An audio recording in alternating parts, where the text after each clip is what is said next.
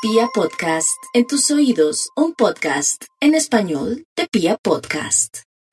Los Leo por su lado están en una temporada denominada aquella de la hibernación, proclive a la reflexión profunda sobre la vida, sobre el sentido verdadero de la vida, donde seguramente se dan cuenta que hay cosas que no tienen sentido, que hay que soltarlas, que hay que decantar, que hay que liberar. Pero de todas maneras el astro del éxito lo tienen en su propio signo. Así que es como si llegaran las oportunidades en lo profesional si hubiese una capacidad de visibilidad que se torna vívida y evidente durante este margen de tiempo. En el amor como tienen a Venus avanzando por su signo es como si sus encantos y su magia se evidenciaran en los hechos. Lo único es que tienen a Marte también en Leo, que es el asidero de quienes se sienten